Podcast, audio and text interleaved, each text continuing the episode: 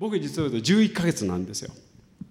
引きこもっていて引きこもりには最適な条件があります。それは窓がないことと内側から鍵が閉まる部屋。この2つの条件と私は思っています。でなんで演出家になったかってそれが僕のきっかけだったんです。何をしたか。たった6枚ぐらいしかないレコードを毎日。でそれしか買えないから。聞いて聞いたら一回ああこういう曲ねと思ったことが2回目聞いたら何この音こんな音が入ってたの？こういうオーケストラなの？こういうリズムだったの？えこういう歌だったの？ってそれをばっかり10回20回30回40回聞いてるうちにいろんなものが見えてきちゃった。これ全部視覚化したら面白いじゃない？と思って結局僕はこれは自分の一人で貯めてるには限界が来てしまってこれを何とか人に伝えたい。何を言いたいかというと引きこもる人たちもそうだしもしかしたら皆さんもそうかもしれない。皆さん引きこもるっていうのが6ヶ月以上正しいと言ってるわけじゃなくて全員が自分の中で俺って人と違うな。部屋の中で一人ふっと思う時。そして感じる時にそれは人と違うけどそれはどうして違うのか。何で俺はこんな発想するのか。っていうとこがすっごいそこに原点というか宝石があるんですよ。この疑問だったりあれ何がどうして俺こう思うんだろうっていう時に単純にそれは一切否定しないでほしいんです。ダメだよ俺自分みんなとちゃんと同じようにやらなきゃ。じゃないんです。そこにあなたの個性が生まれるすごい瞬間があると僕は思っています。僕は単純にレコードを聴いた時みんなと同じレコードの響きには聞こえなかった。こんなに面白い。そして毎回同じレコード聴いたら色が違ってきた。そのうちにダーンとカラフルな世界が目の前にあふれて部屋で何していたか。狭いね3畳ぐらいの窓がない部屋ですよ。ベッドの上に乗ってああ大喜びですよ。もう外で親がどれほど怖がってたか。出てきなさい。いよいよ最終段階。もうその後両親は大喧嘩して結局は表に出されてもうちっちゃなビルとビルの谷間のベンチでおふくろと「あんたどうして学校行かないの?」分かんないよ。なんでみんなと同じことがしたくないか分からないし悩いろいろ考えちゃうんだよ。じゃあなんで制服着んの？なんでこの授業やんなきゃいけないの？なんでだよ？っておふくろは答えられないから「はあ、もういい。もう分かった。あんた学校行かなくていいわ」あそう。その代わりお願いがあるの？いいよ。明日病院に行って。で僕病院行きました。精神科の先生これが最高でした。何が最高？ってめちゃめちゃ明るくて全部 OK だったんです。診断なんかしてくれてないような明るい先生。行ったらば目の前で「でもどうしていかないの?」ってよく言ったら鶴瓶みたいな人だったんだよね。お寺にニコニコニコして「そうかういいね。ああ面白いな。へえそういう考え方もあんだ。へえへえ」って言ったらいつもにかダーッと僕は重重荷に思っていたことが全部取れてきて言っていいんだ違う意見人と。こんなこと言ってもおかしくないんだ。こんなことがあるんだって言ってるうちに何となく幸せになってきちゃって。先生が、えー、診断の最後に「宮本君面白い明日もいらっしゃい」って言って通っちゃいました。1週間通っちゃって1週間最後の日になんとインターンの先生も4人いて。で僕はもう気分は聖徳太子。皆さん質問してください。最高でしょ？でもちろんこれはうまくいった例かもしれないけどその後大学行ってやっぱり不安だったけどでも自分が思いすぎている。自分が社会の中でどうなのかっていうこう思いすぎていたらもったいない。まずは行動してみたらそれほど大変じゃなかった。人ってみんなあのね皆さんのことお互い考えてない。実は。もちろんその学校の周りでみんながなんかあなたどう思われてるのと思うかもしれないけどでも実を言うとある一瞬のことで他人のことはみんなそんなに考えてる暇がない自分のことに必死でそれよりも言ってほしいのはやっぱり行動してそのあの時いろいろ悩んだりこれが好きだなこれが面白いなと思ったような原点を膨らませてほしいというのが僕の大切なやどうしても言いたかったことっていうのがあります。絶対中村さんだってそういうタイプだったと思うんだよな。まあ俺勝手に決めちゃいけないけど ちょっと人と違うことがあの人の魅力になってるんだと思います。で、えー、ちょっと自分のことを語ります。まあ、僕の舞台をきっと見た人はほとんどいないと思うので いてほしいが、えー、演出家という仕事をしております。えー、違いが分かると言われてきた演出家です。分かんないねもうみんなね。大丈夫だよ。大丈夫だよ。はい。えと実を言うと演出家というのはまるで例えばゴーンと全てを仕切る。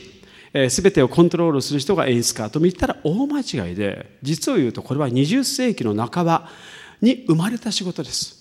シェイクスピアとか素晴らしい人たちがたくさん世界中にいたんだけどみんなどうやって作っていたかというと出演者たちと脚本をシェイクスピア書いてああでもないねこうかなああかなこうかなって話し合いながら作っていたんです。20世紀になって生まれたのは演出家。これは新しい職業です。それと同じでオーケストラの指揮者もそうです。オーケストラがバロック音楽だったり最初クラシック音楽始まった時には指揮者なんかいないんです。全部お互いの演奏を聴きながら演奏していた。ところが19世紀後半になってからあまりにも多くオーケストラのメンバーが出てきたりワーグナーとか出てくるとしっかり指揮者がいなきゃいけない。その中でみんなを統率する人、まあ、統率というかなみんなを一つにまとめて引っ張っていく人が必要になったのがオーケストラの指揮者なんです。まるで今テレビでは指揮者とか演出家全てを統括する人いやいや皆さんが困ってまとめられなくなった時出てきた助け お助け人みたいな感じです。でもその人がビジョンを作ったり新たな方向性をみんなの意見も聞きつつも引っ張っていくという意味では新しい職業でまあ実はイノベーションから生まれているというか新しいことをしようとしてたっていうふうに理解してほしいんです。あと例えば僕はあのミュージカルとかオペラとかも演出しています。ミュージカルとかオペラ見たことがある人。いますね。ちょっと楽しくなってきました。すいません、えー、ジャックちょっと怖いな。僕の舞台見たことある人。あじゃあ中心に話しましょう。違うか。ありがとうございます。多くの方がいて嬉しいです。最後には10人ぐらい手を挙げてくれました。ありがとうございます。えっ、ー、とミュージカルとかオペラとか。実を言うとお芝居とは違って見たことない方にあるというともう音楽だ踊りだ、まあ、照明だセットチェンジ大きなセットが装置が移動したりもうあらゆることがぶわーっと集まってきます。それをどうやって、まあ、一つにまとめていくかという演出という仕事なんですけど話を戻すとじゃあミュージカルはいつできたのか。実を言うと20世紀初頭です。ニューヨークで。それも突然起こりました。ある化学反応です。えパリから来たダンサーたちがいてボードビリアンがいてお芝居をやりが人がいてどうしよううまくいかないなこの公演。誰かみんな一緒にやろうよってやったのがミュージカルの始まり。これはある突然起こった事件からスタートしました。オペラもそれと同じようなものがあります。今度は、えー、イタリアの方で、えー、王族に見せるためにドラマと音楽といろんなものを重ねることができないのと言って始めた。つまりその16世紀のイタリアはもう大都会でした。ヨーロッパ中で一番華やかな場所。国を越えて人が集まってきて言葉のお芝居だけではない音楽だとか動作動き全部を合わせて人を感動することができないかといって発達してたのがオペラです16世紀は。そして今度は20世紀初頭ニューヨーク世界中の人が集まってきました。そこでもっと国を越えて何かできないかと生まれたのがミュージカルなんです。だから僕は今ミュージカルを演出しててもミュージカルはこうなきゃいけないなんてことは全然ないんですね。本当にさっきのいろんな常にイノベーションから生まれているというのをちょっと知ってほしいと思います。ということはこれ実を言うと全く全てが化学反応がいろんなふうに起こって今まで誰も見たことがない新たな作品新たな発想新たな感動が生まれることだけを人類はいろいろやってきてるだけなんです。その中の一つ。だからそこの根源的なところを皆さんにぜひ感じてほしいんです。そして人々はその時に新たな感動があったはずなんですね。何これ？歌っちゃったよ。何これ？途中から踊ってるよ。でもなんかワクワクしたじゃない？とかそんなことを積み重ねてきた。最初からもちろんみんなが歌った時にすぐ良かったと思わないですよ。何君踊ってんの？とか。そういうふうに思う人がいるかもしれないし今だってそういうふうに思う人がいても当然だと思う。なぜならいろんな違うものが混合して出来上がったのがそういうふうな出会いだということです。そこで皆さんに次の質問お聞きたいのがあなた自身が感動したのはどんな時ですか？具体的に教えてください。さあ感動した。これは言えるでしょう。いいですね。大きな感動を呼んだことがあった。どうぞ。はい、えー、はじめまして中央大学総合政策学部4年の武田響と申します、はい、よろしく。お願いします、えー、私が感動したこの夏の出来事です。8月の下旬に、えーと、平壌なんです。でなんでかっていうと今私がやってるのが日本と北朝鮮の大学生の交流をしてるんですけどで去年初めて平壌に行きました。で、えー、それまで行けない国だと思っていて平壌がどういうとこかも全く分からずで向こうの学生と会ったんですねで向こうに日本語も学んでる学生がいて会って交流して2日ぐらい交流したんですよ去年は。で別れるんですけど連絡が一切取れないんですね。でまたいつ会えるか全然分からなくて、まあ、一生会えないと思ってって今年またもう一回行ったんですそれが。でもう一回行ったら、まあ、去年たまたま交流した相手が目の前に出てきたんですね。まあ、平壌の空港で待っていたんですけど、私を。で、それを見た時にまた会えたっていう、なんか当たり前といえば当たり前だったんですけど、私にとってはそれがすごい、会えないと思ってた人に会えたっていうのがすごい感動で、その時に結構、えー、ない、まあ、号泣をしたんですけど、えー、それがすごい感動しました、はい、やっぱりその初めて会った時とその時とは全然また違う何かありましたか？お互いに情が入ったある意味。それは多分他の国でも一緒なんですけどなおさら行けない国だと思っていてでしかもまた一生会えないと思って連絡も一切取れないかったっていうメールも電話もできないし手紙も出せないんですけどそれでまた会えたっていうのがすごいその人と会う嬉しさっていうのを感じました。いいね、はい、ありがとうございます。ありがとうございます。はい、他に、お、来た。ちょっと二人聞いちゃったからな。本当は聞きたいんだけどな、ごめんね。あの感動多い人たちだってことだよね。引っ込み、オッケー。ありがとう。他に何かありますか？はい、行きましょう。じゃあお願いします。東海大学文学部1年の海田のどかです。はい、はいよろしくお願いしますあの私は初対面の人に面白いって言われちゃうんですね結構自分でも変人っていうのを思っててあのそれがすごいコンプレックスだったんですね、うん、そういう時にあの又吉直樹さんの「第二図書係補佐」っていう読書エッセイを読んで、うん、すっごく変な人なんですね、うん、なんか誰も人のいないところで「あー」って声出したりとか、うん、先生と言わ先生に言われたことと逆のことをやったりとか、そういう変な人の変な文章が本当に面白くて、あこんな変な人がいるなら私もこのままでいいなって思ってたりとかあとその自分の変なところとかももしかしたら芸術にできるかもしれないなって私今小説家になりたいっていう夢を持っていて、はい、あ又吉さんみたいなことができるならあ自分もちょっと変なままで初対面で面白いって言われちゃうままでいていいんだなって思って、うん、その時すごく感動しました。なるほど、はい、ありがとうございます。ありがとうございます。皆さんの中できっといろんな思い出といろんなきっとあのそういう感動した時のことがあるけどもやっぱり相手が人だった人人人間だった人はい多いですね。80%85% ぐらいかな。はい今度はそうじゃない。いや SNS だよ。あの瞬間だよ。あれだった？っていう人いますか？映像だよ。はいどうぞ。映像何何がありました？違う。人間じゃなかった。それもありです。はい、えっと、埼玉大学工学部3年の土橋と申します、はい、とちょうど昨日アニメの映画を見に行きそれでも始まった最初から最後までも本当に感情移入してしまいもうずっとボロボロ泣いてハンカチ離せずにっていうような状態で感動して泣いておりました。それが初めてだったってことですね。はい。ありがとうございます。ありがとうございます。あのもちろんひとまとめできないんだけど結局今ね全てが SNS 的になってきて例えば YouTube だって僕は大面白いしいつも見ちゃうし、まあ、街歩いててもどうしてもこうチェックするしなんか面白い情報ないかな変わった映像ないかなって見ちゃうじゃないですか。これほとんどみんな同じ人が多いんじゃないですか。でその中で物事ってすっごい勢いの情報を集めてきますよねだけど結果的にすごい感動でああ来たさっきの平壌の話はないけど人と人ってすごいんだよね。で我々は頭脳だけで生きてません。我々が生きてるのはこの五体体。で全て五感も六感もなぜじゃ人間は持ってるの？っていうのは今生で空気を吸ってること歩いてること汗をかくことそしてやることこれ全部人間がやっぱり肉体が持ってるからできるんですよ。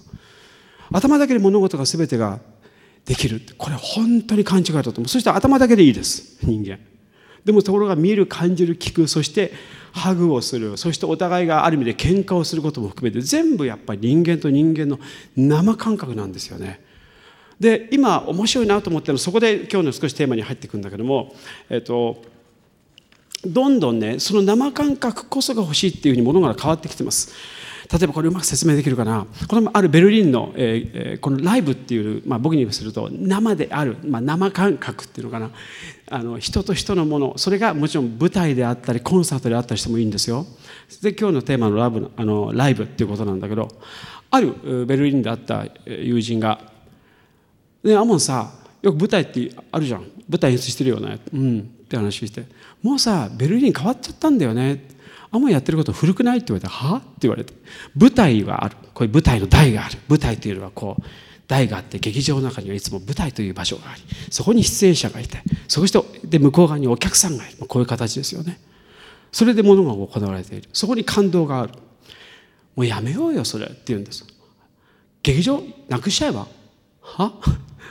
その方がもっとドラマあるよ。って言った。彼が言ってることはじゃあここに上下関係なく舞台関係なく一本の線があります。ここに出演者ここにそれを見る人まあ、受け手というか感じる人ですよね。この2人がいればいいんじゃんって。人と人なんだよ結局って。人と人を生で感覚を本当にああ生きてる感。生感がみんな欲しいんだよって。今みんな SNS でどんどんどんどん友達もできるもちろんいろいろチャットして具体的に話が進めるとしても生で聞くのとその言葉でそのまま出てくるのとは同じとは限らないですよね。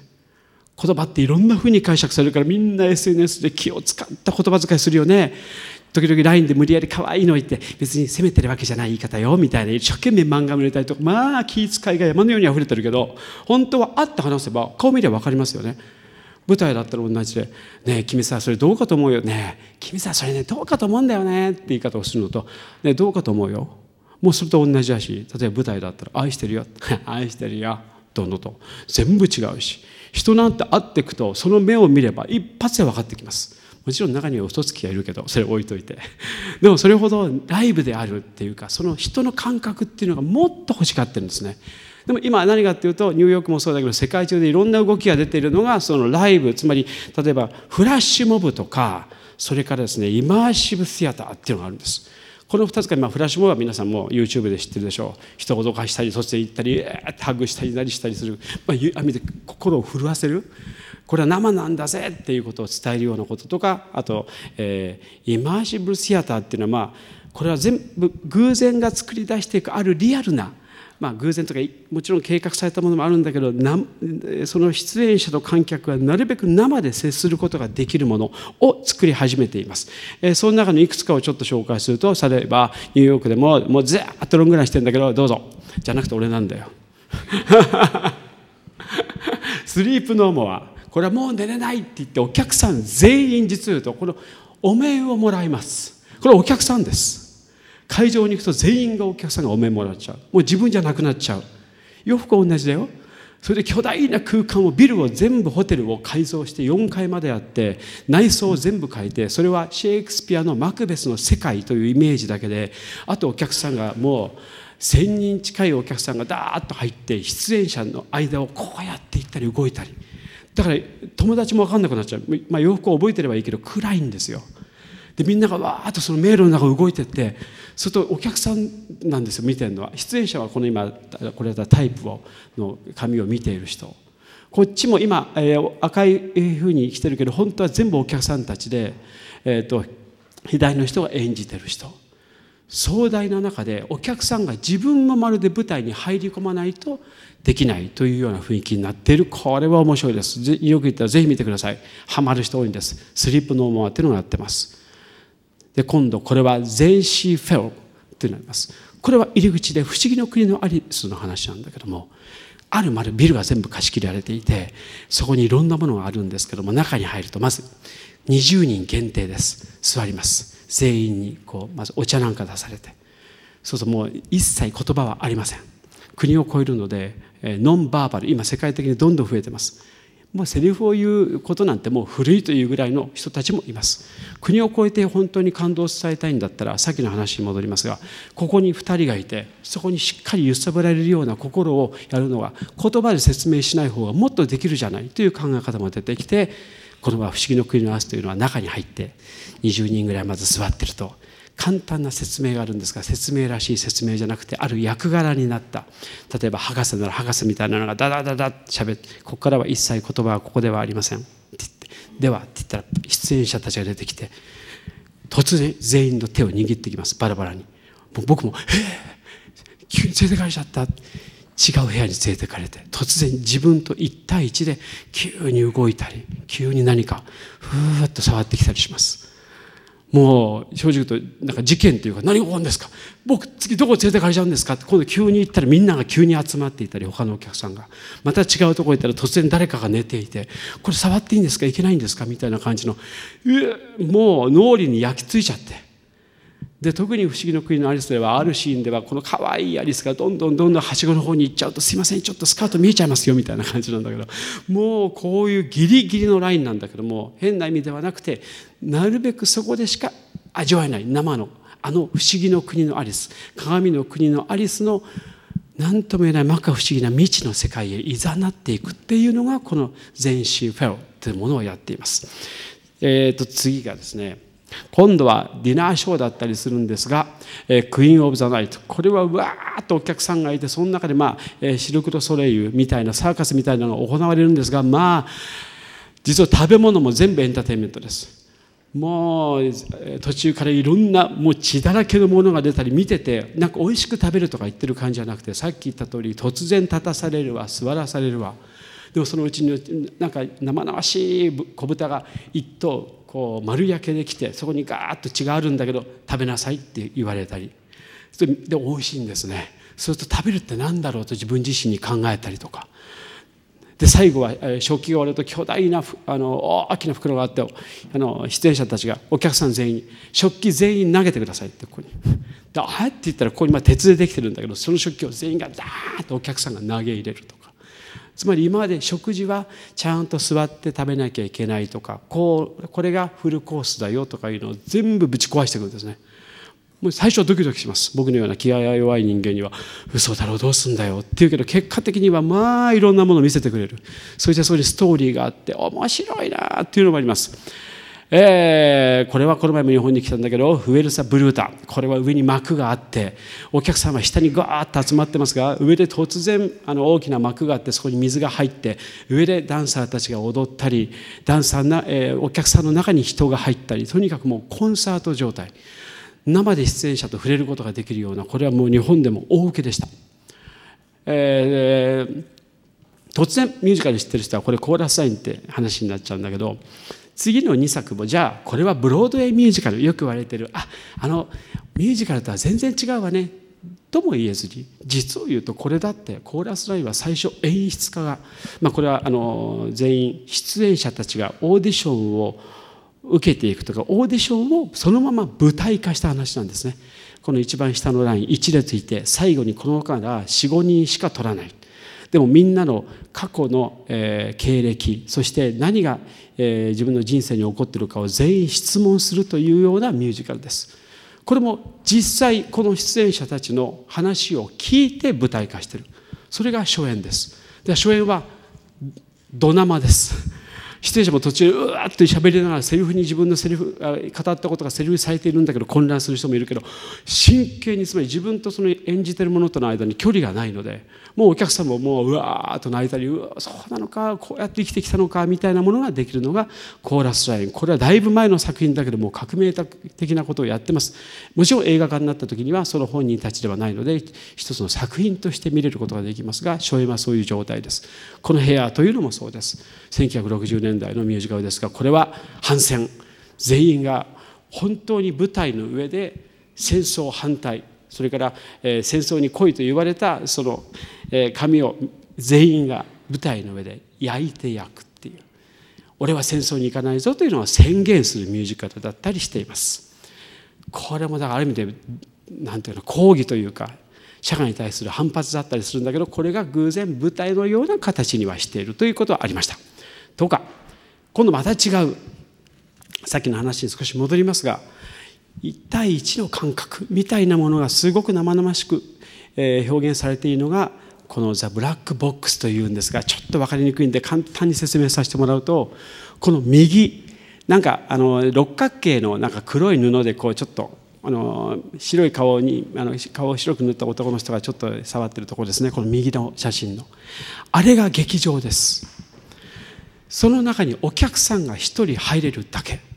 そしてあの布にはいくつかちっちゃな穴が開いています。そして周りに今の顔を白く塗った6人か7人のキャストがその1人のお客さんのためにファッと開けたりこうって言ったり今度こちらを開けたりって僕は真ん中に座って見てると突然開いたと思ったらなんか芝居してこうパッとしまうとこっちからふわっと急になんか恐ろしいもの出たりえええって15分間上演時間。これを1日何回もします。まあお金が儲からないからだ。たった一人のためにもう全身全霊でまあ一日できても40回ぐらいかな。でもこれは世界中でヒットしています。カナダでも。中国でも。ドイツでも。そして日本でも。寺岡製鋼は革命的な製品を作り続けマーケットは世界150カ国に広がっています。この世界にないものを当たり前にする。私たちは斬新なアイデアで未来に挑戦していきます。新しい常識を創造する寺岡製鋼。君なら何を作る？